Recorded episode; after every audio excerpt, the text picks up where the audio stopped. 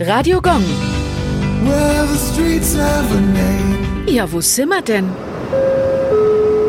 Martin-Beheim-Straße, Langenzenn. Die Straße liegt in der Kleinstadt im Landkreis Fürth. Namensvetter ist der Patrizier Martin Beheim. Er war Seefahrer und Kosmograph. Im Auftrag des Nürnberger Rats schuf er den ersten Erdglobus. Während des Zweiten Weltkriegs wurde der sogenannte Beheimsche Erdapfel im Nürnberger Kunstbunker verwahrt. Heute befindet er sich im Germanischen Nationalmuseum. Der Globus bildet die Vorstellungswelt von Antike und Mittelalter mit den drei Kontinenten Asien, Europa und Afrika ab. Amerika, Australien und der Pazifik fehlen noch.